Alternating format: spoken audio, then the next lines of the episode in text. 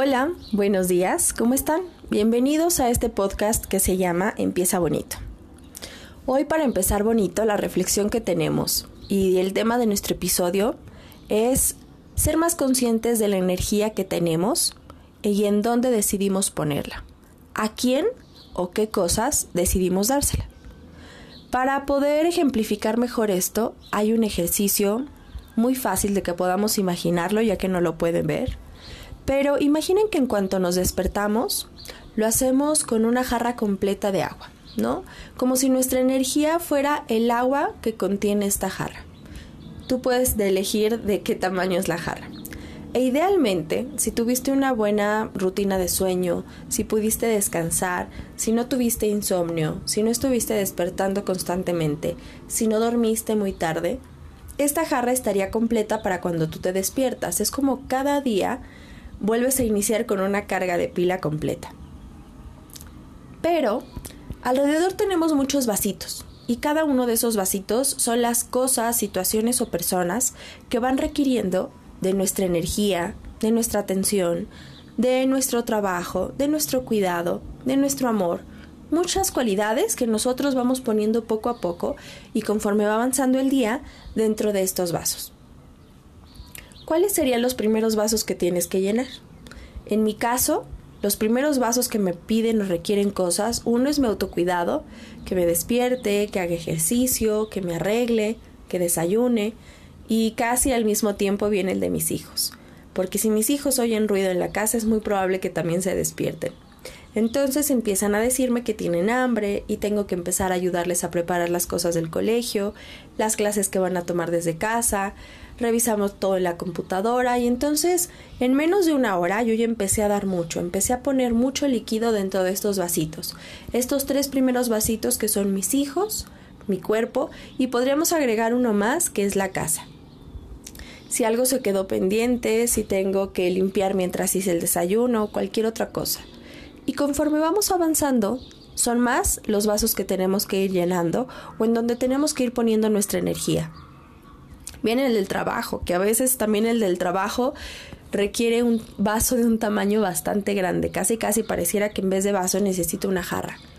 Y hay días desafiantes en los que los niños también no me requieren un vaso, me requieren otras jarritas pequeñas de mi atención, de mi cuidado, del trabajo, de la escucha, del apoyo en sus actividades académicas, de ayudarlos a sacar las emociones que llevan dentro y de repente volteamos y apenas pueden ser las 10 de la mañana y el contenido de nuestra jarra inicial ya está a medias o puede ser que con mucho menos contenido del que me va a alcanzar para el resto del día y para las horas que aún le quedan a mi día. Esta jarra y el contenido de esta jarra deberíamos de prestarle un poco mayor atención y mayor cuidado porque a veces dedicamos y damos agua de esta jarra y contenido de esta jarra a cosas que tal vez en realidad no lo necesitaban. Y empezamos a poner agua cuando me peleo con el de atención a clientes de X servicio porque no obtuve lo que esperaba en el tiempo que lo esperaba.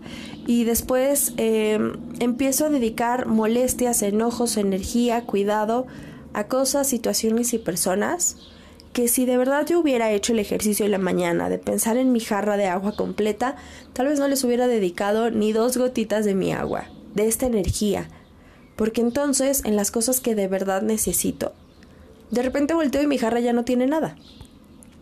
Piensa tú hoy en tu jarra. ¿Con cuánta cantidad de agua amaneciste? Porque como decíamos hace un momento, puede ser que cuando inicies tu día ni siquiera la jarra esté completa.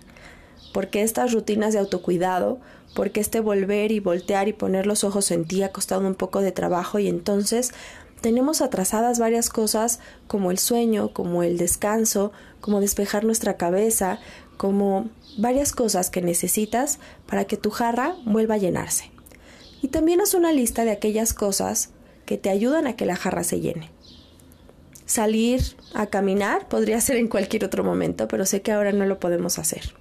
Pero puede ser tener una videollamada con amigos, puede ser que los niños se duerman temprano para que puedas disfrutar de una serie, Puede ser que te prepares algo que te gusta mucho de comer, que te prepares algo de tomar que te agrade, un café, un tecito, eh, una copa de vino, cualquier cosa que te ayude a volver a subir la cantidad de agua de tu jarra, es importante que lo tengamos en mente y que lo reconozcamos como actividades necesarias en nuestro día a día para volver a elevar la cantidad de energía que vamos teniendo y depositando en otras cosas.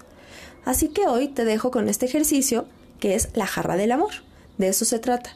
Tu jarra, tu energía, tu contenido. ¿A quién se lo das y qué puedes hacer para volver a llenar el contenido de esta jarra?